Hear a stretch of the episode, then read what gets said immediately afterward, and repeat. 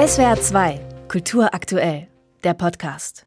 Anonyme Hochhäuser mit dunklen Fensterhöhlen türmen sich zu einer Geisterstadt. Das Auge verliert sich in dem Labyrinth der Pyramide.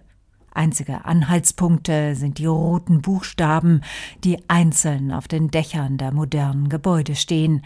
Zusammen bilden sie den Filmtitel Metropolis. In der oberen Ecke der Name des Regisseurs. Fritz Lang. Dieses sehr abstrakte, menschenleere Motiv sagt wahnsinnig viel über den Film aus, sagt Christina Thompson, die Kuratorin der Ausstellung. Es erzählt einem davon, dass es um eine riesige, gigantische Stadt geht, darum, dass etwas auf und wieder absteigt, um Klassenunterschiede, um Herabschauen und Aufschauen, aber auch um Entfremdung das zweimal drei Meter große Metropolis-Plakat des russischen Künstlers Boris Belinsky aus dem Jahr 1927 ist das Glanzstück der überbordenden Ausstellung Großes Kino, Filmplakate aller Zeiten.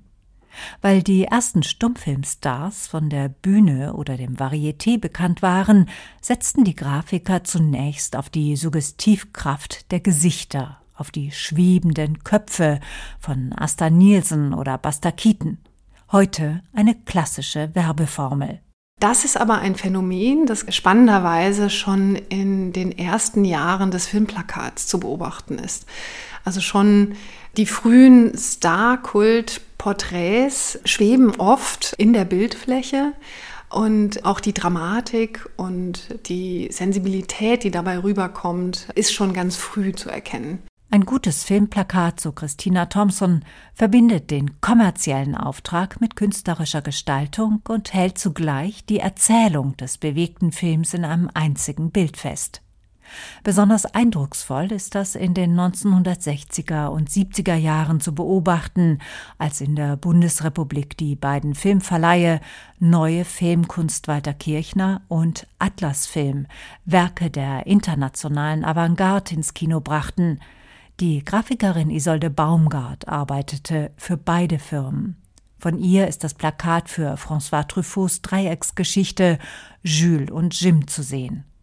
Da verdichtet sich die verspielte Atmosphäre des amorösen Experiments zu einem schwebenden Schwarz-Weiß-Bild. Filmemacher wie Jean-Luc Godard huldigten den Werbegrafikern, indem sie deren Plakate in ihre Kulissen hängten. Es sind sehr oft Referenzen. Es ist ein Hinweis darauf, was der Filmemachende gut findet, was ihn inspiriert. Es sind aber auch Charakteristika verbunden. Da hängt dann mal in irgendeinem Büro als kleiner bissiger Kommentar Jaws im Hintergrund. In der DDR entwarf das Team des Progressfilmverleihs eigene Plakate für amerikanische Produktionen. Eine Überraschung ist die etwas düstere Werbung für Star Trek. Ich glaube, von Star Trek kennen die meisten das Plakat. Das sind auch wieder schwebende Köpfe, die im All herumfloaten. In der DDR wurde eine neue Gestaltung gemacht mit dem Hauptdarsteller das Gesicht, das aber mit graffitiartigen, regenbogenbunten Streifen versetzt wird. Auf dem internationalen Markt wird die Filmwerbung schon seit den 1970er Jahren auf ein einziges Schlüsselelement reduziert – das Maul mit den spitzen Zähnen für den weißen Hai, die Fledermaus für Batman, am Ende reicht eine Farbe, rosa für Barbie. Großes Kino, die Filmplakate konservieren Stimmungen und Gefühle, da gleicht der Ausstellungsbesuch einer Erinnerungsreise zurück zu glücklichen Kinoerlebnissen. SWR 2 Kultur aktuell. Überall, wo es Podcasts gibt.